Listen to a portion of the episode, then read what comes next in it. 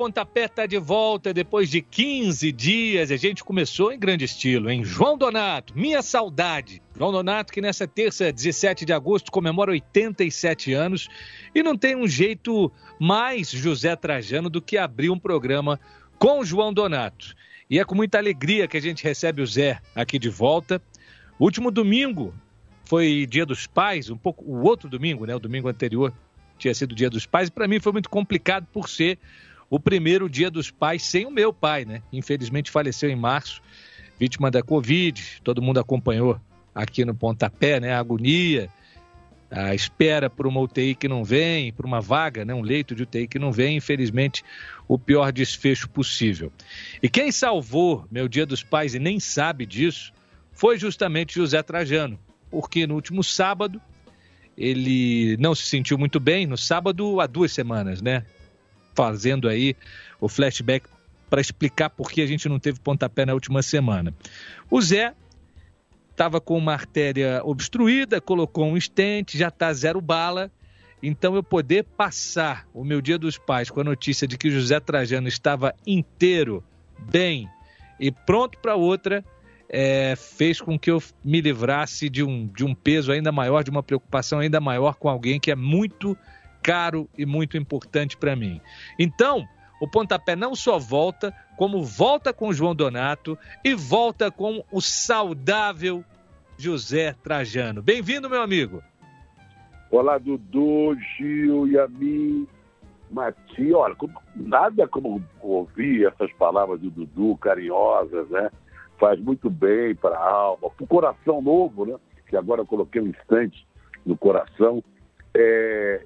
E abrir com o João Donato, né, Dudu? Que é mais ou menos assim uma trilha sonora do nosso antigo pontapé. A gente colocava muito o João Donato, né? Agora, para o pessoal que está nos ouvindo, todos e todas, o Dudu sempre prepara uma relação do que tem no dia. E hoje o Dudu exagerou essa terça-feira que todo mundo vai ouvir o nosso pontapé, é um, é um absurdo. Não dá para olhar para o lado porque o carro passa a 200 por hora.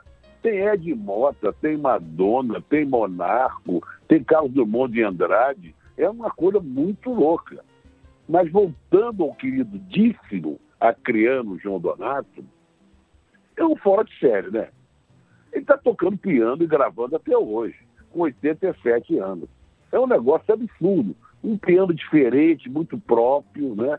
Ele que morou muitos anos nos Estados Unidos, gravou com muitas orquestras latinas, um grande compositor. Eu, eu se eu pudesse, eu ouvia João Donato todo santo dia. Faz bem para mim, faz bem para o que eu penso, faz, me ilumina, é um negócio gostoso. Salve João Donato. Mas o programa de hoje promete. Ficamos 15 dias fora, mas hoje ele está com a macaca. E olha, tive a sorte de conhecer a casa do João Donato na Urca enquanto a gente gravava uma série especial sobre os 50 anos da Bossa Nova para o velho pontapé inicial. Um baita astral, uma figuraça, atendeu a gente com uma. Ele, ele usa roupa a roupa mais jovem possível. São sempre bonés coloridos, umas camisas super estampadas, de sandália, tocando piano e sorridente. Eu lembro que o Frederico Marcondes, que era o nosso produtor, ficou maluco na casa do, do Donato. Parecia para ele um playground para qualquer cara que gosta de boa música. O Luiz Ribeiro, câmera, que estava com a gente também, ficou encantado de ver o Donato tocando assim tão perto. Um piano daqueles abertos, sabe, Trajano? Não de cauda, não. Aquele pianinho que você vê, toda a mecânica, rolando enquanto ele está tocando, olha, demais. Foi uma experiência. Ô, Dudu, tanto. Diga. Ele, ele é mais jovem que o Júlio Luiz Mendes. Sem dúvida. Sem dúvida. Ó, o Cópias Originais do Gil Luiz Mendes, que é o mais novo sucesso da Podosfera, é, teve na última semana o um encontro do Gil Luiz Mendes com Matias Pinto, falando sobre versões em cima de originais de Bob Dylan. E o que mais ouvi Gil Luiz Mendes falar foi o seguinte: Iron Maiden é chato pra caralho. Metallica é chato pra caralho. Tudo é chato pra caralho. Chato é você, Gil Luiz Mendes, que tá ficando velho. Seja bem-vindo, cara. Olha que o Zé já acabou de falar que eu sou o mais jovem daqui, não tendo a idade para, para isso. Mas, ô Dudu, para com isso, cara. Eu gosto de Iron Maiden. Eu também gosto de Metallica. É chato, mas eu gosto. Mas vai entender. É ligado. Salve... Igual é, é mesmo caso meu. Eu sou chato, mas você é meu amigo. É, é, é assim. É... Tem coisa que a gente é, é chata, mas a gente gosta. Fazer o quê? Rapaz, se toda coisa chata fosse igual a você, o mundo seria bem melhor. Eduardo. Mas salve para você, pro Matias, pro Leandro, pro, pro Zé. Cara, que legal que você ouviu aí também. É, recomendo que as pessoas ouçam cópias originais. Tá sendo bem legal o feedback do, do pessoal, passando dando um monte de, de ideia de quem pode ser tema, de convidados para ir. Tá Tá, tá, sendo bem legal e que bom ter o Zé Trajano aqui de volta, cara, né? E uma semana que a gente passou fora, muita gente sentiu falta, né, do, do, do pontapé. Isso é muito legal também, o feedback que a gente recebe dos nossos ouvintes. Muita gente não acha, cara, porque não teve essa semana, o que é que houve e tal. Mas estamos de volta, estamos de volta aí nesse Brasil 2021. A gente tá de volta. O Brasil a gente não sabe até quando, né? Rapaz. Matias Pinto, o Talibã do nosso coração, o recordista mundial de participações em podcasts. Mate, bem-vindo. Todo dia, quase, pelo menos uma vez por semana, eu leio aqui para o meu filho antes de dormir um livro chamado Malala e o Lápis Mágico, em que a Malala é, relata né, o que, que aconteceu com ela, as meninas sendo proibidas de estudar.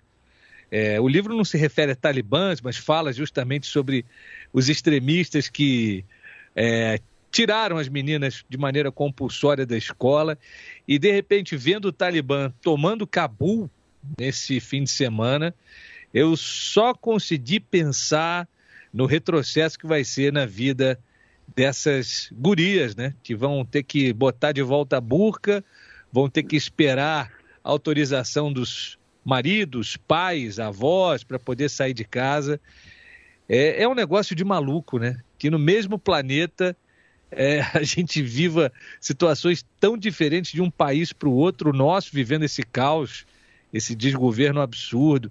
É, o Afeganistão, desde aquela invasão soviética, nunca se recuperou. É um negócio de maluco e, claro que não tem nada combinado com o Mate sobre isso, mas eu queria te ouvir a respeito dessa loucura que acontece no Afeganistão. Bem-vindo, Mate. Salve, Dudu. Salve, Zé. Gil, Leandro. É, infelizmente foi o, o assunto do final de semana, né? A gente até é, já estava cantando essa bola no xadrez verbal, mais o Felipe do que eu, porque ele costuma acompanhar o, o grande Oriente Médio é, com mais afinco, né? É, enfim, mas é uma situação que a gente tem já no, na primeira edição do xadrez verbal, lá em 2015 a gente já falava da, dessa retomada do, do Talibã, né? E, enfim, é, eu, eu, até tuitei é, no, no final de semana, é, ontem, né, no, no domingo, de que nada é por acaso né, na história. Então você cita né, a questão da invasão soviética, mas cabe lembrar que o próprio Estados Unidos é, conspirou né, contra um, um governo socialista secular então, o, Afeganistão, assim como o Irã, chegaram a, a experimentar né, um, um, governos mais progressistas e que foram ameaçados né, por conta do fundamentalismo religioso, né, e de diferentes vertentes, né, porque ali você tem uma questão muito complicada, né, nessa disputa é, dentro do, do Islã, né, entre os xiitas, wahhabitas, enfim, e daí tem é, apoio né, bélico, financeiro de diversas partes, né, da Arábia Saudita, no caso do Afeganistão e do Talibã, você tem uma aproximação muito grande com o Paquistão, né, é, e o próprio Afeganistão, que durante a história foi conhecido né, como o cemitério do, dos impérios, né, então mais uma vitória é, militar é, dos afegãos contra um, um inimigo estrangeiro, né? É, nesses últimos 100 anos teve aí o, o Império Britânico, é, a União Soviética e agora os Estados Unidos, né? Mas infelizmente os Estados Unidos fizeram essa aposta por, é, pelo extremismo, extremismo religioso ali no contexto da Guerra Fria para combater o, os soviéticos E daí você, claro, tem é, é, é, tudo muito intrínseco, né? Porque os Estados Unidos acabou apoiando os Mujahedin é, e que acaba abrindo espaço para a formação do Talibã, né? Não são necessariamente a mesma coisa, mas é um processo. É, então é uma situação muito triste, né? De ver novamente o Afeganistão é, sendo controlado, né? Agora em todo o seu território, né? Já que ocuparam Cabul também, né? Que a, a capital do país e as cenas que a gente está vendo aí, né? De muitas pessoas desesperadas para fugir do país, é, porque sabem que tem um, um alvo, né? Marcado. Então a gente tem que acompanhar aí com bastante cuidado essa situação, porque isso não isso vai prosperar pelo visto. Ô, Leandro e a mim, ela não é talibã, mas para muito palmeirense raiz, ela é terrorista também. Leila Pereira está lançando a candidatura à presidência do Palmeiras. Ela que negou, não, não quero ser presidente, não estou virando conselheira para isso.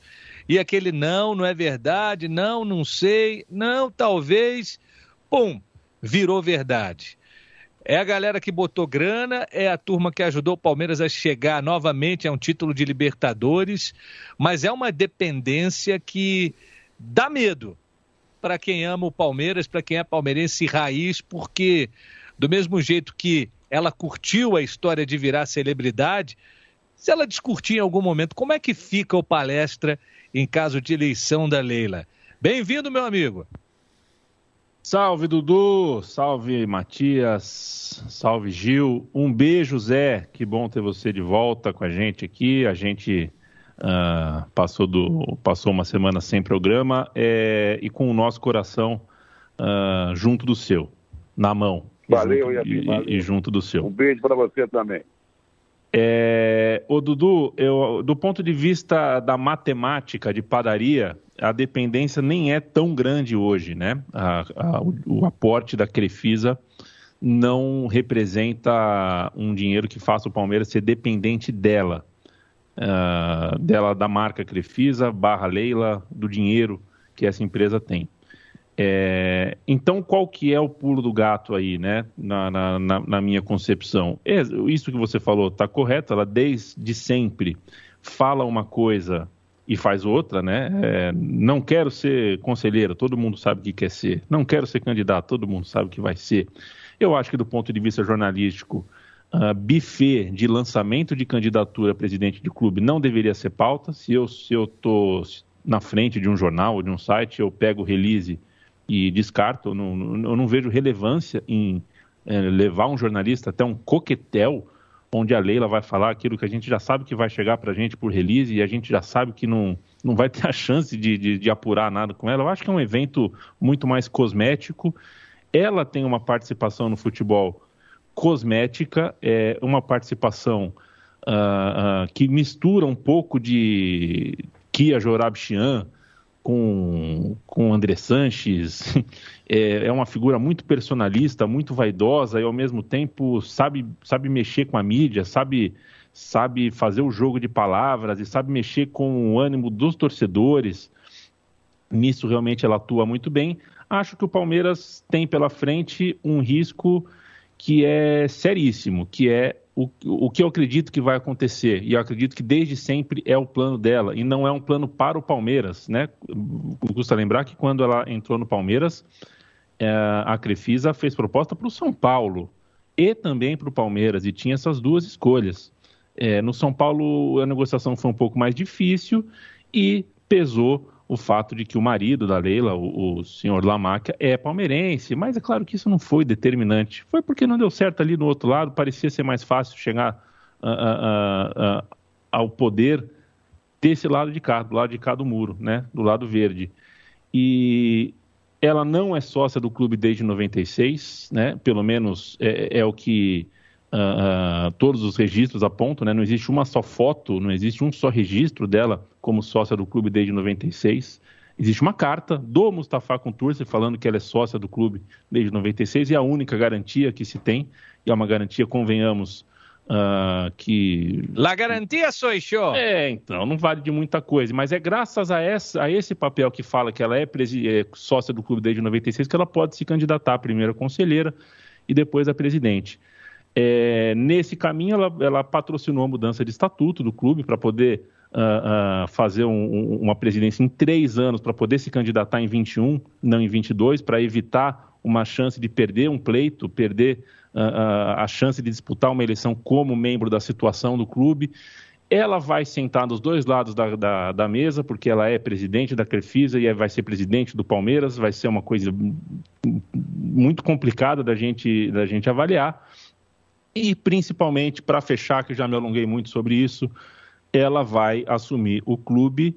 Na minha concepção, desde sempre é a ideia dela colocar o Palmeiras como uma entidade privada colocar o Palmeiras como uma sociedade, uh, uma sociedade privada. É, enfim, não é, não é tão difícil da gente imaginar que ela pegue a dívida do clube, absorva uh, via empresa particular dela a dívida do clube e torna-se assim a dona do clube. Eu, eu acredito mesmo que a, o período da Leila como presidente do Palmeiras vai ser o fim uh, da eleição no clube e o ingresso de maneira muito torta, de maneira muito enviesada do Palmeiras na, nesse mundo, nessa aventura da sociedade privada dentro do futebol. É, acho que vai ser uh, uma situação uh, seríssima, talvez a maior encruzilhada política que o Palmeiras já viveu em sua história. Muito bem, e José Trajano, é, a, enquanto você teve fora de combate, não sei se você acompanhava noticiário ou se você desligou tudo, foi ler um livro, foi ficar sossegado, porque na sua ausência teve até o menino da porteira golpista, teve de tudo, rapaz. Ah, mas isso foi agora, né? Isso foi agora. O Panela Velha, né? Ele, é... ele, e o Goiabão, ele e o Goiabão. Que dupla, né? Eu até coloquei hoje no Instagram, quem não tem Caetano, Gil, Chico, querida Cristina, etc, etc, etc, vai de Goiabão e Panela Velha. É um ex-deputado, já caquético, que não tentou a reeleição porque estava doente, colocou a mulher para ser candidata no lugar dele. Ele é ligado aos jornalistas, aos garimpeiros, é, se aproveita disso. Fez um discurso absurdo, tem vídeo, tem áudio, tem tudo. Depois, eu, poucas vezes eu vi isso, ele, ele passou mal ouvindo a própria voz é, é, ficou doente ouvindo o que ele disse, né? Porque sentiu que podia ou pode ser, inclusive, processado pelas declarações, pelas ameaças que fez ao Supremo, à democracia, etc. Etc. Já foi, Zé. Inclusive, o, o, Barroso publicou agora há pouco que ele está incluído na, no inquérito das, das, fake news que corre no, no STF. Já, já caiu a casa pro lado dele. Já, já, já tá pingando, bom. né? Na, na, goteira dele aí. Ótimo. E eu, eu, eu fico muito irritado. Eu não sei o que vocês acham.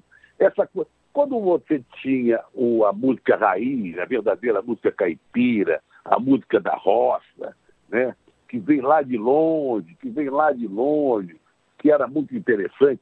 Esses caras que ficam usando esse chapéu de vaqueiro, chapéu de, de feira, me irrita esse tipo de, de, de, de usar essa, essa vestimenta que não combina em nada. Então, para uma reunião com ruralistas, com garimpeiro, usando um chapelão, sabe? Que mal cabe aquela cabeça cretina que ele tem. Eu só queria, antes de, de não falar, foi boa essa intervenção do Gil, tem que processar mesmo. Quando você falou assim, chato pra caralho, eu me lembrei do Rogério Ceni e do Milton Leite. Rogério Ceni é chato pra caralho, por isso. Não, Mas, e só lembrando que o Sérgio Reis é, é, um caipira do, do, bairro de Santana, né? Aqui na Zona Norte de São Paulo. É, é tão caipira que ele é da, da, da Zona Norte. Ô, Dudu. Oi. Eu, antes da gente uh, uh, tocar, uh, tocar a Varsa aqui, tocar, só, né, você apresenta todo mundo, nem sempre a gente dá a chance de você também falar uma coisa, mas é o seguinte, é, explica para o nosso povo e para a nossa pova o que é o russo com cedilha. ah. é, eu conheci, eu conheci ah, o contra-regra da Xuxa, agora o russo. Eu posso, eu, eu posso falar junto com o Dudu, viu? Eu, eu então explica aí, Trajano. Depois eu digo se, não, se não, você Dudu, tem razão ou não. O, é, Evidentemente, amigo, que o Dudu é filho da terra. Então ele convive com o russo, com C cedilha, desde criança. É um, é um, garoto criado em Petrópolis, é, é, é a serração, é o nevoeiro, é o fog da Serra Fluminense. Eu fui muito para Petrópolis, mas quem pode explicar tintim por tintim é um garoto criado sob o nevoeiro, sob o russo. É, eu sou de um bairro que chama Castelânia e ele fica coladinho no Alto da Serra. E o Alto da Serra é como se fosse a fábrica de russo de Petrópolis. É dali que os nevoeiros começam a surgir, tomar conta de tudo e a gente fala, ih, baixou o russo. E até teve uma passagem engraçada, minha sogra é mineira, ela é de uma cidade chamada Ubá. Um dia ela estava lá em casa, um dia de inverno, começou a esfriar. Aí alguém lá de casa falou, ih, baixou o russo, tá até entrando dentro de casa, olha lá. Aí minha sogra, ó, oh, meu Deus, onde? Onde está entrando russo? não se ligou o que, que é. Fecha a porta, fecha a porta. É. Ó, oh, tá entrando onde? Não, calma, russo é a neblina ali. Então é soviético, né? Então, quem não conhece, essa semana teve Serrano e Pérolas Negras, o jogo foi interrompido pelo russo. Teve só o primeiro tempo, o juiz falou: ó, galera, não tá dando para ver a bola, não. Vamos voltar amanhã, 11 da manhã.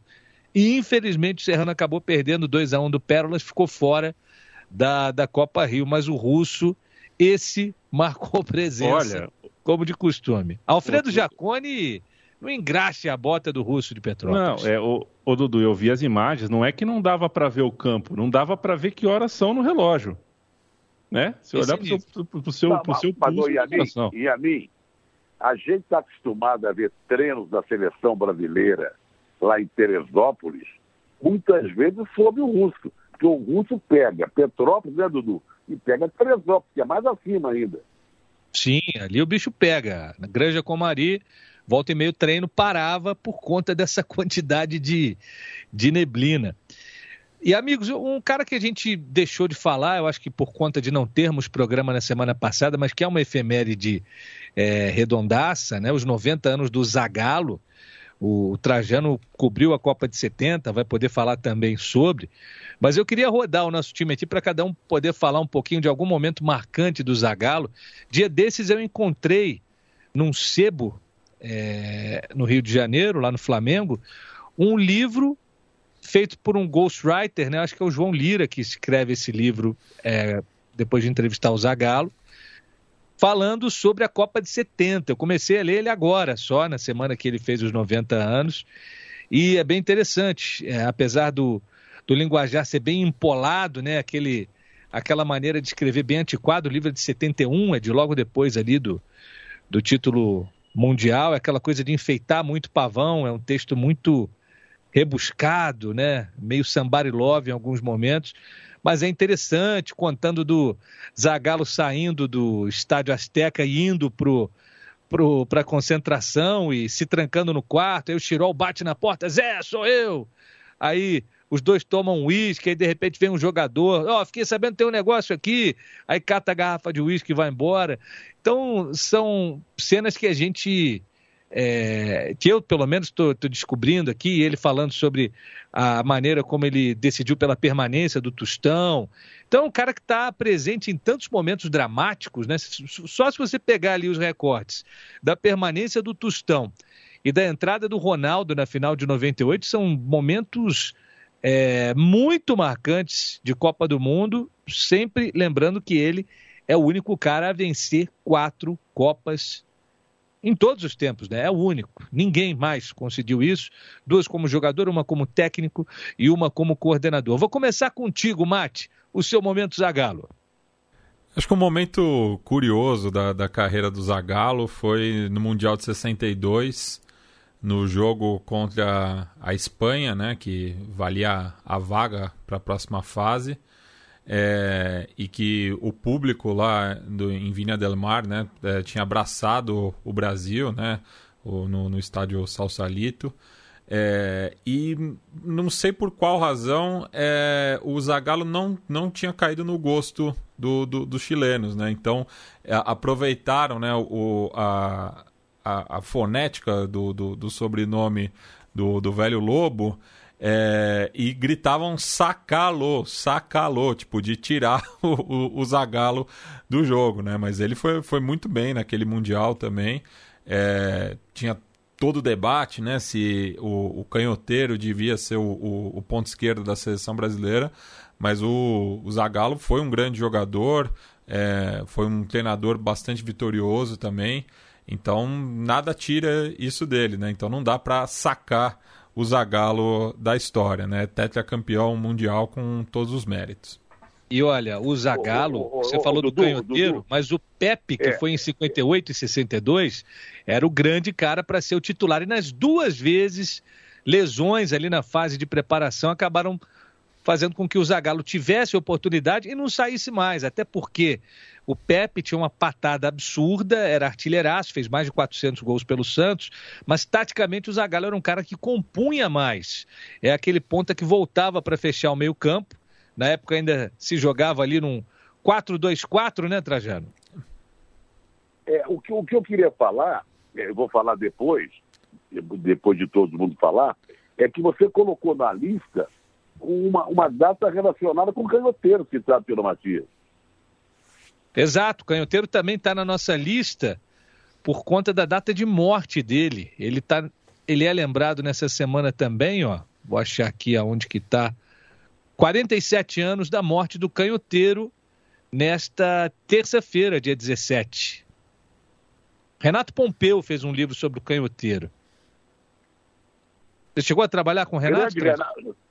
Cheguei. Eu trabalhei com Deus e todo mundo, vou chegar a essa conclusão. Eu trabalhei com o Renato Pompeu, que escreveu um livro sobre a Ponte Preta, né? Isso. E, e também com, com o Sérgio Pompeu, que era irmão do Renato Pompeu. O Sérgio Pompeu foi um dos criadores da revista Realidade, junto com meu saudoso mestre César Toda e Paulo Patar. E Narciso Calim. É, primeiro time do jornalismo. E a minha, a gente já pegou um Zagalo, o Trajano viu o Zagalo jogador, a gente já pegou aquele Zagalo de cabelo branco, né? Passa... Você, eu acho que deve ter visto até aquela passagem dele pela portuguesa no fim dos anos 90, não viu não? Peguei, peguei sim. E, e olha só, é... tô morando em Maceió, né? Então vou vou fazer a lembrança, Não, né? O, o, é a terra dele, terra exato, dele, parabéns. Exato, o Alagoano é, é, Zagalo. Foi um momento interessante. É, é, aquela portuguesa era engraçada, né? Quer dizer, engraçada. Aquela portuguesa, olhando hoje, tem uma, tem uma coisa divertida de observar, porque é, aquela portuguesa em 98 tirou do campeão brasileiro o seu camisa 9, né? O Evair saiu do Vasco em 97, jogou na portuguesa. Quer dizer, ir para a portuguesa é, não era o que hoje parece que era, né? Era uma coisa mais, uh, uh, mais normal, mais é, uma reputação, estava tudo certo. Ainda assim, foi uma aventura uh, bem interessante ver o Zagallo ali. A lembrança que eu queria recordar uh, do Zagallo envolve os jornalistas. O Brasil perde a Copa do Mundo em 98 e eu, enfim, começo a ver o Zagallo como auxiliar do Parreira, né? Eu sou de 84, então a Copa de 94, para mim o Zagallo é o cara que fala pro Bussunda ali, só faltam três, só faltam dois, tal. Para mim era esse o Zagallo. E o Brasil perde a final da Copa, 3 a 0 e a imprensa ainda não sabe o que aconteceu com o Ronaldo, né? Aquele zum, zum, zum muito quente, né? O que, que aconteceu com o Ronaldo, que não estava escalado? Imprimiram o papel com o Edmundo, depois voltou o Ronaldo. E aí o Zagallo na coletiva depois do jogo está respondendo alguma coisa sobre o jogo e alguém fala ao fundo, né? Zagallo, mas por que, que o Ronaldo entrou? E aí ele entra em parafuso, né? Pós-final de Copa, ele sempre foi um cara muito emotivo, né? Ele começa, entrou porque entrou. Por que entrou? Porque entrou. Ele entrou porque entrou e começou a ficar, começou a ferver, para ver a fumaça saindo da orelha dele. Ele chegou até a falar uma frase engraçada, tipo, eu tô aqui tentando explicar um troço em alto nível, você quer tumultuar, tal. Ele acabou deixando a, a, a sala de imprensa muito furioso e acho que é, isso dá uma medida do quanto, enfim, queria destacar essa, é, é, é, essa faceta do Zagallo, né? A gente tem dificuldade no Brasil, principalmente depois que a gente passou por Pelé, que a gente foi tão feliz, três Copas do Mundo, depois veio a quarta, depois veio a quinta, a gente tem dificuldade em assumir quando alguém realmente ama a seleção, cara, e o Zagallo ama a seleção. acaba sendo, sendo um pouco piegas às vezes. É, mas quem que ama e não é piegas às vezes, né? É, e o Zagallo é um cara realmente emotivo a ponto de perder uma final de Copa do Mundo e perder a linha com a imprensa, ganha uma Copa América e perde a linha com a imprensa. e tá sempre assim, tá sempre, quando fala de seleção ele está sempre operando no limite da emoção. E eu acho isso bonito, eu acho que a gente tem um pouco de vergonha de assumir que a seleção brasileira mexe desse jeito com algumas pessoas e o Zagallo acho que é o principal exemplo humano dessa relação. Gil Luiz Mendes, Zagalo 90. É bem isso que o me falou, mas é esse ufanismo, tudo que é mandinga que também que usa galo, né, cara? 13, qualquer palavra lá ele juntava para dar 13 letras e não sei o que e tal, né? Na época, assim, eu achava engraçado, legal. E essa questão do 97 é sintomática, né? A gente vai sempre lembrar do, do Zagalo por isso, né? Que é depois do Dunga ter xingado a a taça quando foi campeão, o, ganha uma Copa América e vai lá xingar jornalistas. Vocês vão ter que me engolir, que foi pro, pro Kifuri e pro, pro Juarez Soares, né? Que estavam pedindo na época Luxemburgo. Pra mim também. Foi pra você pra também, né, Zé? então você vai ter que me engolir, Trajano. Todo mundo pedindo Luxemburgo naquela época, que era o. Tava voando na época, né, da, no, no Brasil, o melhor treinador do Brasil. E, mas é, é, eu sou simpático também ao Zagallo, da mesma forma que falou o Yamin também, né? Que um cara que defendia a seleção, né? Ama a seleção até hoje, já velhinho, qualquer entrevista que ele, que ele vai dar, vai falar, ele fala. E o cara tem quatro Copas do Mundo, como bem lembrou o Dudu, né? Pouca coisa, né? É só ele que tem, então dá, dá pra perceber. Mas sempre vai, quem for lembrar do Zagallo, pelo menos a minha geração, vai lembrar desse Zagalo, né? Meu caricato, meu cara que cheio da mandinga, do número 13. Eu lembro quando ele foi treinar o Flamengo, ele usava a camisa 13 no banco de reserva, né? Tinha toda essa história. Mas é um gigante do futebol, né, do, do, Brasil, da, da, seleção brasileira, e que tem que ter, sempre ser reverenciado como jogador, como coordenador técnico, como técnico de seleção. É, chegou a final do Copa do Mundo, o cara podia ser cinco vezes campeão mundial, né? Pentacampeão, todo o direito do Brasil, o cara tava lá junto, podia acontecer isso, né? Então é, é, há de se respeitar muito o, o velho Lobo. E agora o repórter Zezinho, do Correio da Manhã, vai dividir conosco as experiências do Mundial de 70. Antes de passar a bola para o Zé, duas coisas que eu queria que você falasse. Primeiro, o passado do Zagallo mesa tenista no América. Isso aí pouca gente sabe. Trajano pode falar sobre isso. E também Trajano, sobre a chegada do Zagallo à seleção após a saída do Saldanha. Pouca gente sabe, mas o Zagallo não era a primeira opção, o primeiro nome convidado, e isso eu ouvi da boca do próprio, ao entrevistá-lo para um livro que eu escrevi, era Dino Sani. Dino Sani seria o técnico da seleção brasileira na saída do Saldanha. Só que o Dino, sujeito homem, era muito amigo do Saldanha e, inclusive, a referência para o Saldanha, quando ele vinha convocar os jogadores que atuavam em São Paulo, era Dino Sani. Ele estava sempre trocando ideias com o Dino sobre o desempenho dos atletas, porque não era aquela facilidade, não dava para você ver todos os jogos na televisão, enfim. Você tinha que ter é, esse feedback de quem estava ali no dia a dia acompanhando os atletas. E o Dino é, dava muita informação para o João. Então, quando chegou o convite do Antônio do Passo, o Dino Sani recusou em solidariedade a João Saldanha. E o Zagallo estava indo dar um treino do Botafogo, é, achando que a vaca tinha ido para o brejo, já estava circulando a história de que o Dino seria o novo técnico, aí aparece lá no treinamento, pede o Antônio do Passo, pede para chamarem o Zagallo lá, eles ficam num carro meio que escondidos ali, mas a imprensa descobre, aí a coisa vaza, e o Zagallo acaba sendo o técnico do Brasil na Copa de 70. Trajano, tua experiência com o Zagallo no dia a dia daquele Mundial? Vocês sabem que eu sempre coloco a Tijuca no meio da conversa, né? Então, para falar do Zagallo, é, sabe, eu tenho que colocar o Zagallo e a Tijuca no mesmo barco. Zagalo tijucano. Nasceu em Maceió, evidentemente e tal. Atalaia. Nasceu em Atalaia. É, em Atalaia, então alagoano é. e tal. Mas foi para o Rio de Janeiro e morava na Tijuca, na rua Professor Gabido. Aliás, eu fui entrevistado e foi ao ar nesse fim de semana, muita gente me ligou, uma matéria do esporte espetacular sobre o Zagallo. E eu sou um entrevistado e eu fico, evidentemente, em Tijuca. Zagallo foi aluno do meu pai, no curso noturno no Colégio Vera Cruz, ali na, no final da rua Afonso Pena, com a Doc Lobo. E Zagallo, o pai dele foi sócio do América, foi, mudou para Tijuca, tinha que ser sócio do América, professor Gabismo, muito próximo da rua Afonso Pena, e o Zagallo se destacou como um grande jogador, tenista, mesa tenista. O América, daquela época, os times carioca, os clubes, tinham grandes equipes de, de tênis de mesa.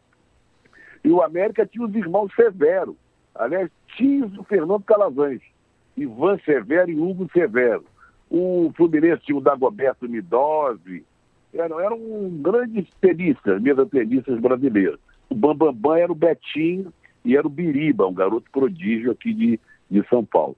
Mas o Zagallo ganhou vários campeonatos juvenis de mesa de, de tênis de mesa.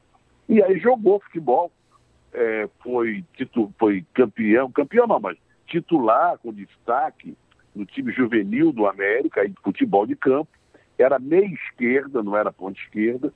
E depois, eu prefiro falar do Zagallo é, como jogador primeiro, porque como técnico os mais jovens conhecem, né? Ele campeoníssimo e campeão do mundo, essa coisa toda.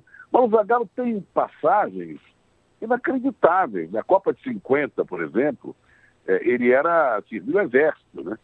Então ele ficou servindo do lado de fora do Maracanã, de costas para o estádio. Ele não viu a final da Copa, ele ouviu a final da Copa estando do lado de fora do estádio. Ele era, é, como é que se fala sempre que serve o exército? Era... É, Recruta. Recruta, né? Recruta, ele estava do lado de fora. E era um tijucano típico, né? Conservador, né? E ele foi jogar no Flamengo. No Flamengo, ele, do, do, do, como juvenil do América, e virou logo titular. Participou da campanha do tricampeonato do Flamengo, que era um timaço e depois se transferiu para o Botafogo, pegou o Botafogo fulminante, Botafogo da geração de Garrincha, Didi, Quarentinha, né, Amarildo. Então ele como jogador, ele foi muito bom jogador. Não era um virtuoso. Por exemplo, o Matias falou do canhoteiro, o canhoteiro era um virtuoso, era um Garrincha na ponta esquerda. O Pepe era muito mais jogador que o Garrincha era fulminante com aqueles canhão da vila, né? Chutava, batia a falta, chutava de longe, que era de furar a rede. Mas o Zagallo era uma figura querida pela torcida do Flamengo e pela torcida do Botafogo, por, pela sua dedicação. Né? É um sujeito que naquela época não se fazia isso, o Pelé fez um pouco pela direita e o Zagallo pela esquerda, do jogador que era um ponta, mas um ponta que voltava para ajudar o meio campo. Isso era muito bem visto pela torcida. Poxa, o cara volta, olha como é que ele se esforça, como é que ele ajuda o lateral esquerdo, a defesa, como é que ele contribui e vai à frente para cruzar, para passar. Então o Zagallo como jogador não é qualquer um que sai, que é ídolo do Flamengo, tricampeão pelo Flamengo, depois vai para o Botafogo, campeão em 57 com o Timaço, aí é bicampeão mundial de futebol como ponta esquerda titular da seleção brasileira, fazendo inclusive gol na Suécia. Então o Zagallo, antes de virar técnico, ele foi um baita jogador. Ele já seria, já entraria assim para o rol dos grandes nomes do futebol brasileiro, mesmo que não tivesse virado técnico. Porque não é, não é, é brincadeira o cara ser bicampeão do mundo como jogador, não é? São poucos. Então, antes de virar, se ele não tivesse virado técnico, já escreveria o nome dele no mundo do futebol brasileiro, no rol dos grandes ídolos. Aí virou técnico. Em 70, Dudu, eu confesso que como eu era muito ligado ao Saldanha, eu tive um pouco de má vontade do a princípio com o Zagallo. Porque o Zagallo tinha ao lado dele toda aquela comissão técnica, que também muitos deles estavam com Saldanha, ligadas ao, ao, ao Exército, à Escola de Educação Física do Exército. Né? E o, e o Zagallo, o Zagallo entrou para a seleção, que seria o Dino Sani, como você bem falou, Porque ele era do Botafogo, o Botafogo tinha muito prestígio na seleção brasileira, sabe? Ele entrou sob uma certa desconfiança, mas o Tostão, nosso querido Tostão, sempre disse que ele foi muito importante na armação do time. Ele teve a petulância, a coragem de aproveitar na mesma equipe Gerson e Rivelino.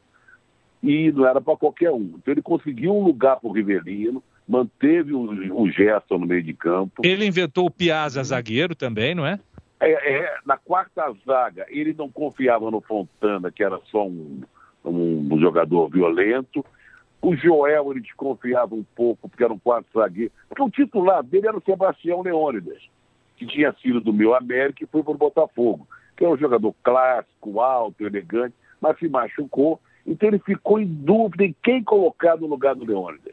Convocou dois quartos zagueiros, mas não confiava em nenhum dos dois. Deslocou o Piazza para dar um lugar para o Clodoaldo. Então teve grande valor na Copa de 70. Então o Zagallo é um vitorioso, 90 anos, torcedor do América. Outro dia ele posou com a camisa do América, velhinho. Então, como eu sempre coloco a Tijuca nos meus comentários, tem que lembrar da Tijuca quando eu falo do Zagallo. Bom, e o meu momento do Zagallo é o canto de cisne dele, que foi o Flamengo do gol do Pet em 2001. Ele era o treinador. Foi o quarto tricampeonato da história do Flamengo, tinha sido nos anos 40, depois 50, depois no fim dos anos 70, só voltou a ser tri nessa virada 99, 2000 e 2001, aquele gol antológico. Se o Zagallo não morreu naquele gol, pode ter certeza que aos 100 ele chega.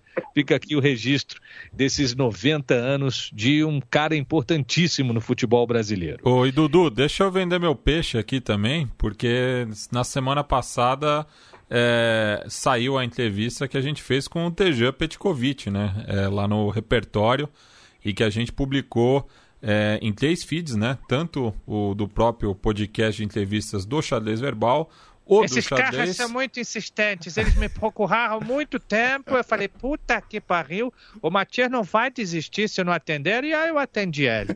o pior é que o, o, o, a gente falou só com assessoria, né? Então, quando o, a gente explicou a proposta do programa e falou que a gente tinha um podcast política internacional, ele meio deu aquela regalhada de olho, assim, tipo, não estava esperando isso, né? E, e, ele, justamente como diplomata sérvio, né? Ele é cônsul honorário da Sérvia no, no Brasil.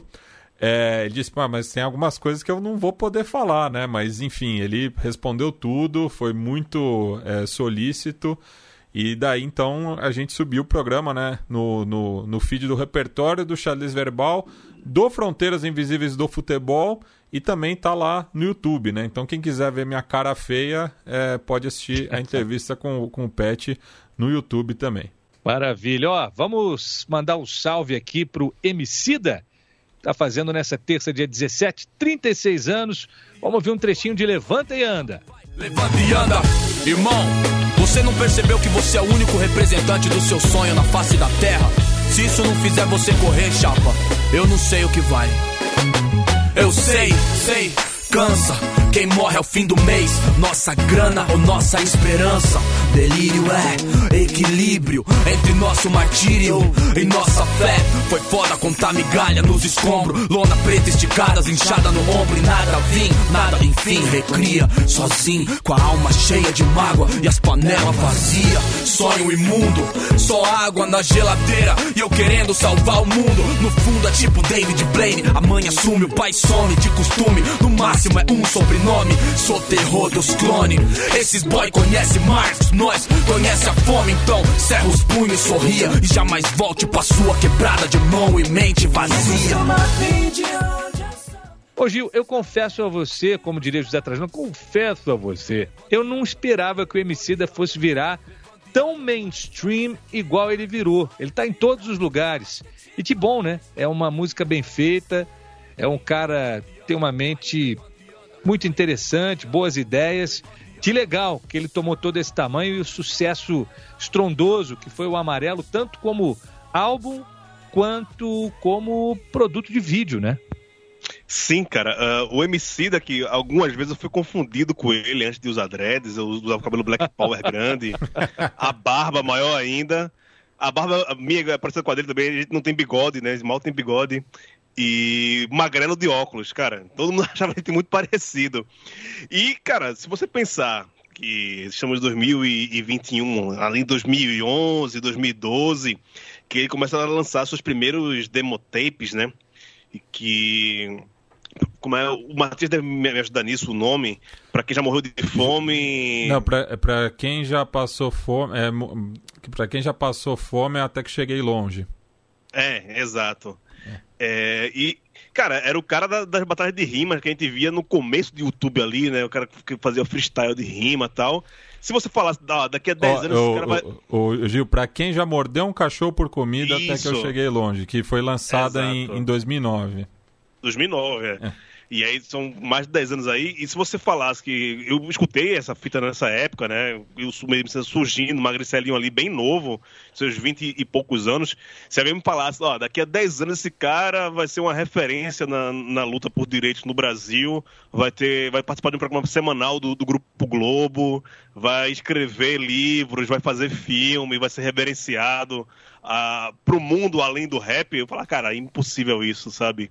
E como ele, a, a, trajetória dele é, é bonita, sabe? Não, não, não, é à toa que, que ele tá aí hoje, a cabeça que ele tem hoje, sabe? Como um, um dos caras que pensa o, o, mundo e o Brasil e tem o espaço que ele tem para poder falar isso, é uma coisa é, que dá um, um puto orgulho, assim, sabe?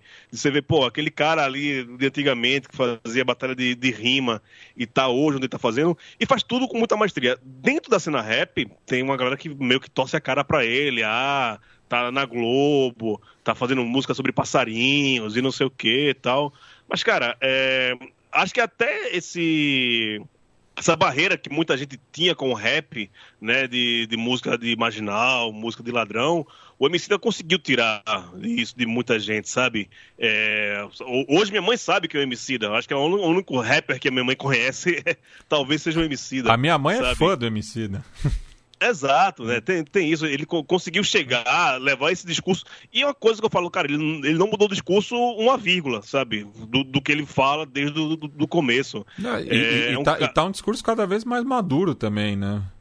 Sim, exato, né? Ele, coisas... ele, era muito. É, o pessoal falava que ele era muito bocudo, né? Quando ele surgiu.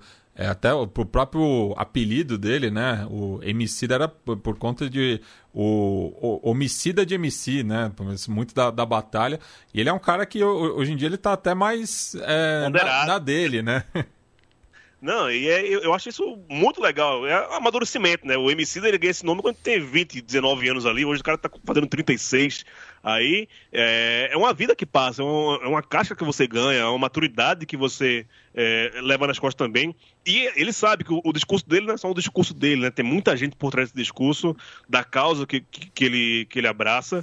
E, e, também não se esconde. É um cara que, quando fala, às vezes ele fala coisas meio, pra gente, muito óbvias, mas que ele está falando para milhões de pessoas no, no, no, canhão que ele tem hoje, sabe? É importante ter uma pessoa como ele hoje e fico muito feliz e, e muito orgulhoso do, do, cara que ele se tornou e de onde ele chegou. E, e só tam, também é, falando rapidinho, né? O primeiro contato que eu tive com o Emicida foi no lançamento do documentário Freestyle, um estilo de vida, que foi na Cinemateca da, da, da Vila Mariana, né? Não foi onde ocorreu o incêndio, mas foi ali onde são exibidas as fitas, justamente, porque eu tinha um, um, amigo que participou da produção desse documentário, né, que além do Emicida tinha o Criolo, na época ainda era Criolo doido, né, o Kamal, o Max B.O., enfim, os grandes improvisadores do Brasil, e o Emicida era grande novidade, assim, tipo, todo mundo da cena é, fala, mano, esse moleque aí vai longe. A, a, a levada dele, quando, eu, quando, ele come, quando ele começar a produzir, porque na época ele só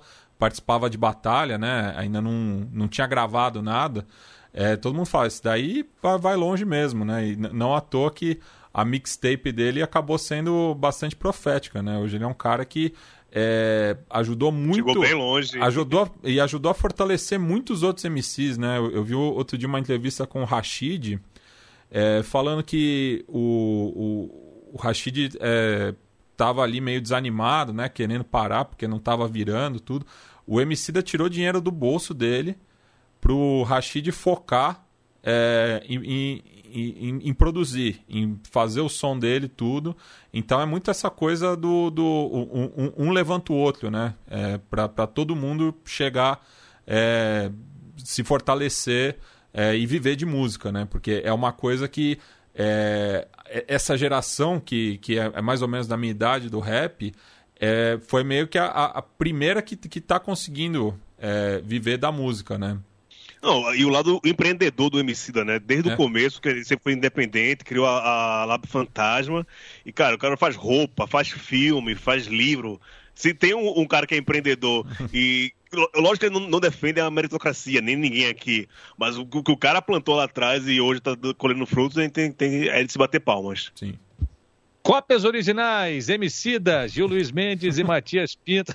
Ainda não tem tantas canções do Emicida assim que, que receberam né, versões, mas no futuro próximo a gente vai ter aí cópias originais 78 vai ser sobre regravações de canções do Emicida. Agora, ele, ele que participou do, do, do episódio do Belchior, né, Gil? Tem MC da Sim, lá. exato, tem MC da lá. Escu... É, episódio número 2 do Copas Originais. Escuta, Tenho vale sangrado demais. Tenho chorado demais. Essa música tocou até o ouvido sangrar, né? Oi, Yamin. Segunda-feira, dia 16 de agosto, dia que a gente está gravando o programa, faz 44 anos da morte de Elvis Presley. Então, é, eu decidi trazer para o programa de hoje a única canção que o Elvis gravou que é de um compositor brasileiro. Você faz ideia de quem seja esse cara? Ah, garoto, não faço, não faço ideia, não faço ideia. Mate, alguma ideia? Hum, também não. Gil? Se fosse no passo repassa, eu levava a torta na cara. José Trajano. Eu já li, eu li o relatório e é incrível que seja de um compositor que não tinha nada a ver com rock. Era um, um Luiz Bonfá, os maiores violonistas né, de todos os tempos da música brasileira, que se radicou durante anos e anos dos Estados Unidos, tinha nada a ver com rock, é compositor de manhã de carnaval, de conjuntos vocais, grande, sabe, é, grande Luiz Bonfá, e ter sido gravado pelo Elvis Presley, uma baita surpresa. Vamos ouvir um trechinho então de Almost in Love. Elvis Presley cantando Luiz Bonfá. É, para lembrar aqui os 44 anos da morte do rei do rock.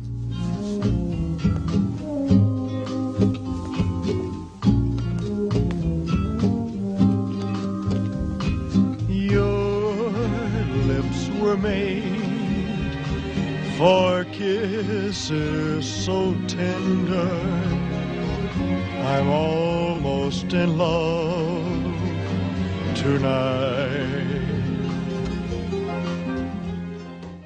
Bom, depois do Elvis, a gente entra aqui nos nossos destaques finais. Vou começar pelo Leandro a mim, o representante alagoano nos 90 anos de Zagalo. Um abraço, meu amigo. Ah, valeu, Dudu. Valeu, Zé. Valeu, Matias. Valeu, Gil. Todo mundo que topa, escolhe passar uma hora na nossa companhia, né? Dando play, né? Sempre que perguntarem qual é a diferença entre o rádio e o podcast, é, a diferença principal é essa, né? O rádio você liga e pega o que está rolando, vai pegar alguma coisa no meio, né? Quem escolhe ouvir podcast pega a partir do primeiro segundo do programa, né? Então, quem está até aqui com a gente é porque ficou uma hora mesmo aqui nos ouvindo e eu agradeço demais. É, o livro O Futebol Como Ele É, viu, o, o, Dudu, eu vou colocar como meu destaque, é o livro que eu estou lendo no momento, um dos livros, né? A gente chega, acaba lendo dois, três livros ao mesmo tempo. É, e esse é um livro bom para esse tipo de coisa, porque é um livro que você não precisa ler em linha cronológica, você pode, né, ele é dividido por clubes, e você pode ler uh, os clubes de maneira separada. É, e você, no começo desse nosso papo, me perguntou sobre Leila Pereira, né? E esse livro é muito rico. O nome do livro é Futebol Como Ele É. Se dedica a analisar a estrutura econômica, como a economia dentro do futebol, como a política econômica nos clubes é grandes do, do Brasil. Rodrigo Capello? Isso, do Rodrigo Capello, lançado pela Grande Área, né? Pela editora Grande Área. E quando você vê todo mundo reunido, você percebe que é tanta gente, com tanta história diferente, né? É, Eurico Miranda, da onde vem, que família, que família tinha, Bandeira de Melo, Vicente Mateus, depois do Alibe, depois Andrés, aí você vai, quem é a família Perrela, quem são os Calil, é, assim, a gente tem uma relação com os presidentões de clubes de futebol, com os cartolões do nosso futebol, é, que é de longo prazo, né? Jogador de futebol tem uma carreira geralmente de 15 anos, e esses caras geralmente passam 30 anos no nosso noticiário, né? Impactando na nossa vida, influindo no, no objeto maior do nosso amor. É, e no fim das contas acabam sendo personagens muito ricos também por isso, né? Então, então eu indico esse livro porque, ao mesmo tempo que são muitos personagens que a gente tem repulsa, e aí eu, eu, eu posso usar essa palavra para o caso da pergunta que você fez no começo, você perguntou sobre a Leila Pereira, né? Tem o repulsa do personagem, do que representa uh, as ações dela para o futebol, não ela, pessoa. O que ela, né, as ideias que ela entrega para o futebol, para mim, são repulsivas. E tantos outros nomes na história do futebol uh, uh, também me causam o mesmo sentimento. Mas um é, fumava três cigarros ao mesmo tempo, o outro, o outro é, gravata para o cara descartável, usava gravata e jogava fora. Tem uns que são mais folclóricos, menos folclóricos. Daria para a gente fazer um programa só de lembranças de cartolas, né? Como a gente teve cartola esquisito, é, para usar um termo qualquer, né? um, quase um eufemismo como a gente teve cartola esquisito, mas cartola que dá livro, que rende história, por isso indico o futebol como ele é eu tô me, me, me tá sendo bem gostoso eu visitar biografias de cartolas. Esses caras fizeram tanta parte da nossa vida, afinal de contas, mesmo sem chutar uma bola, né? É a dica que eu dou e o beijo que eu mando para todo mundo que está aqui com a gente. Valeu, Dudu. Valeu, Yamin. Quero o destaque final agora de Matias Pinto. Valeu, Mati. Salve, Dudu. Fiquei com duas coisinhas para falar durante o programa, né? É uma anedota do João Donato, né? Que, que era acreano assim como o Armando Nogueira. E sempre que eles se encontravam, eles perguntavam, mas quem ficou lá para representar a gente, né? Que eram o, o, talvez os dois acreanos mais ilustres. É, é, então sempre rolava essa brincadeira entre os dois, né? E o Dudu citou o Luiz Bonfá, que foi regravado pelo, pelo Elvis, né? Mas ele também é, fez muito sucesso recentemente a partir de um sample é, da música Seville, de 1967, que foi utilizada pelo artista Gotti, que lançou é um One Hit Wonder da década passada é, com a música Somebody That I Used to Know, né? Então, o Luiz Bonfá é um cara muito revisitado, né, pelos produtores de fora. Até abri aqui a, a página dele no, no site Who Sample, que eu recomendo muito para quem gosta é, de saber a origem das músicas, enfim, os covers, né? É, ele tem 61 samples registrados e 99 covers. Caraca, hein? Parrudo! Parruda capivara do senhor Luiz Bonfá. E o destaque final agora é do Homem das Cópias Originais, um grande sucesso na podosfera, Gil Luiz Mendes. Recomendo fortemente a você que está nos acompanhando a escutar o episódio do Mate e do Gil falando sobre Bob Dylan. Muito legal. É um Gil, Gil Luiz Mendes ranheta como você jamais ouviu em nenhum podcast. Valeu, Gil. É, acho que é a minha cópia mais fiel, essa, essa o cara mais chato que, que, fica falando mal de quase tudo na vida. Não, eu queria falar, falei em literatura aí, queria é, indicar a campanha de pré-venda do livro de um grande amigo nosso, o Danilo Heitor, também conhecido como Danilo Mandioca, professor, um dos fundadores do Autônomos Futebol Clube, que está para lançar seu primeiro livro chamado Consigo, que são contos que falam sobre contos fictícios sobre a, a, a, pandemia, inclusive as histórias se postam em duas cidades, que ele denominou de quarentena e isolamento. Eu estou apoiando agora, nesse momento, enquanto a gente está fazendo aqui, eu abri aqui a benfeitoria, eu vi que está bem legal, cara. Ele já conseguiu 99%, mas não é por causa disso que você não vai ajudar. Ajuda aí um autor independente a colocar seu livro na rua. É, e, e, o Mandioca é um, um cara é, que pensa legal o mundo, tem uma visão de mundo bem interessante. E, então eu queria... escreve pra caramba. É, é isso. Uhum. Então, benfeitoria.com barra consigo. Entra lá e, e, ajuda aí, compra esse livro né, antecipadamente, com descontinho aí, com algumas outras regalias que tem aí. E vamos colocar a literatura independente na rua aí, e o Mandioca merece muito aí. Eu estou bem curioso para é, lê-lo, lê-lo fisicamente, pegar o livro na mão e ler esse querido amigo. É isso, abraço, até semana que vem, caso exista semana que vem ainda no Brasil de 2021. Existirá, claro que existirá. E você, José Trajano, seu destaque final, que legal, que bênção ter você com a gente aqui nesta semana, né? A gente é, tem que ter sempre essa consciência, né? Que amanhã a gente não sabe, o hoje a gente tem. E que bom ter esse hoje ao seu lado e ao lado dos amigos aqui do Pontapé. Abraço. Maravilha, me faz muito bem estar com vocês toda segunda-feira. Não fiz segunda-feira passada para dar um tempo para a cabeça, depois de tudo que aconteceu.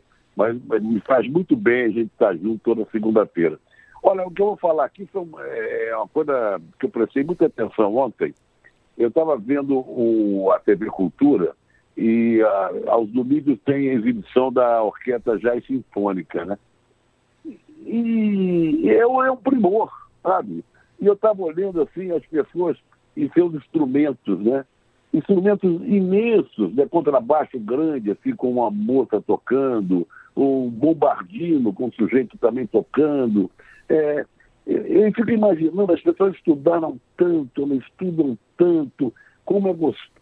Tem que, a gente tem que louvar muito a performance dessas pessoas. E é um, é um primor, é um orgulho para a cidade você ter uma orquestra como Jazz Sinfônica. Ontem eles apresentaram arranjo do maestro Ciro Nogueira. É, Ciro Nogueira, será que é Ciro Nogueira? Ciro Pereira. Ciro Nogueira é Político. o cretino do, do Centrão, agora ministro da Casa Civil. Ciro Pereira. Muita coisa de Ari Barroso, de Paulinho da Viola, foi sensacional. Que coisa gostosa ouvir.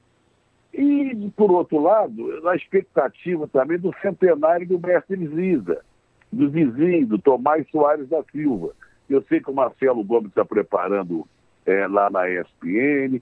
Saiu um texto hoje do Rui Castro sobre o vizinho, sobre, já falando do centenário. Eu acho que o vizinho vai receber muitas homenagens, querido, pelos antigos dele foi melhor até e maior do que Pelé. Então eu estou na expectativa de várias homenagens serão feitas ao vizinho, documentários, textos e tal porque é um personagem muito rico na história do futebol mundial, que ele foi eleito o melhor jogador da Copa de 50. Maravilha, Zé. E olha, a minha lista de dicas está um pouquinho mais parruda hoje. A primeira, ela é para você que gosta de futebol alemão, quer ver atacantes com sangue nos olhos. Esta terça-feira, para você que está ouvindo pela manhã de terça, o pontapé, Três e meia da tarde, eu narro junto com o Gerd Wenzel a Supercopa da Alemanha. O Haaland, que já meteu cinco gols nos primeiros dois jogos do ano, vem com o Borussia receber o Bayern do Lewandowski, que quebrou um recorde de quase 50 anos do Gerd Müller. Ele fez 41 gols na última Bundesliga, meteu gol também na primeira rodada da Bundesliga, ou seja, os dois vêm com sangue nos olhos.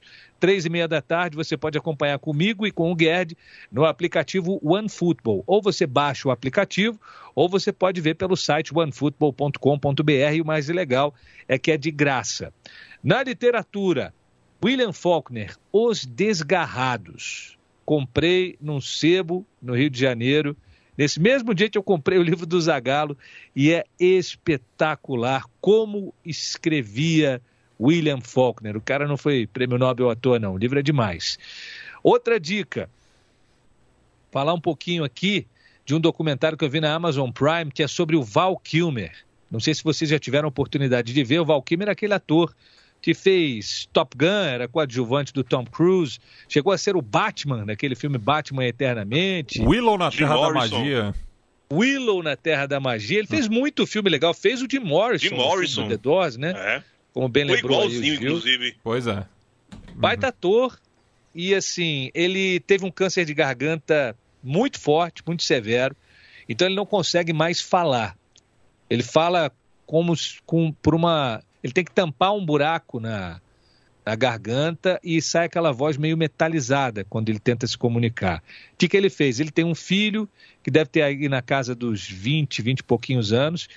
O Val, que escreve muito, já escreveu várias peças de teatro, ele conta a vida dele e ele era um cara que foi um dos primeiros a ter câmera, então ele filmava tudo o que acontecia com ele.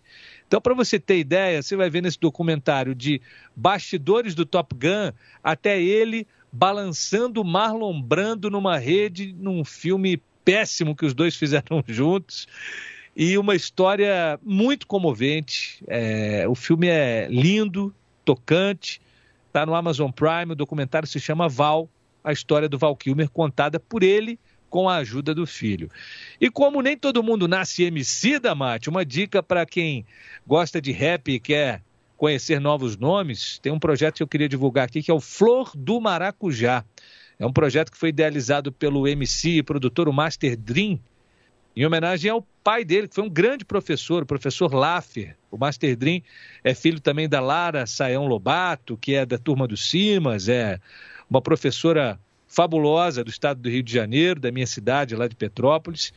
Então, recomendo muito. Flor do Maracujá, o Master Dream, esse trabalho que ele faz é rap. Ele sampleou é, várias passagens com a voz do pai dele. O pai dele faleceu tem exatamente um ano e era um professor com ideias excepcionais, um cara super consciente. Então ficou muito bonito, muito tocante o trabalho. Recomendo. Flor do Maracujá, ele está no Instagram como Flor do Maracujá 2222. Está tudo lá, todos os links para você poder curtir esse trabalho que eu acho que vale a pena conferir tá bom? Meus amigos, semana que vem, eu, José Trajano, Gil Luiz Mendes, Leandro Yamin e Matias Pinto voltaremos com mais um pontapé, queira o Bozo ou não. Um beijo a todos, tchau. Mas então, seu moço, ouve a história que eu vou contar. Por que razão nasce roxa as flores do maracujá?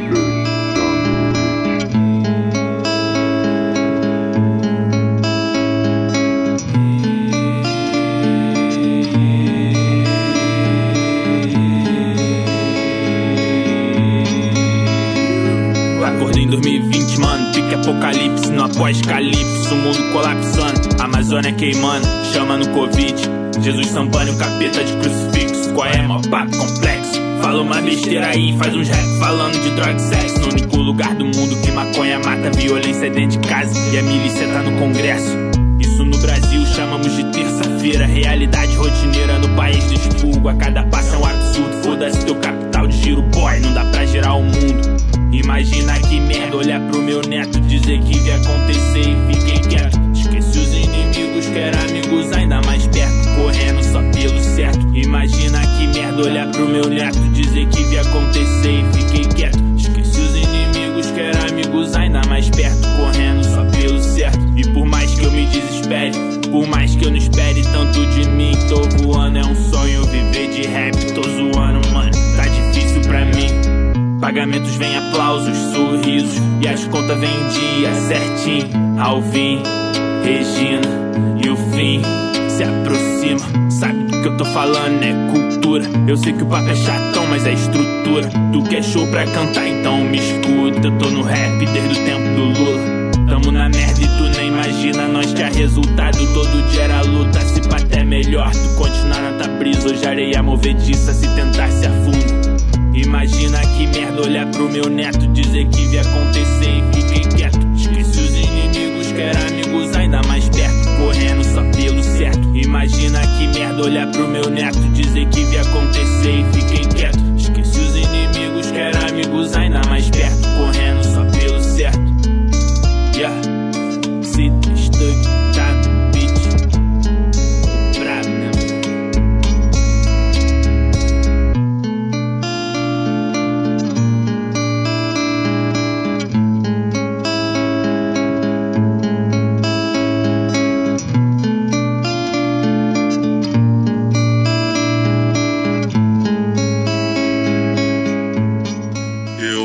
com você quando você fala que a gente precisa fazer alguma coisa.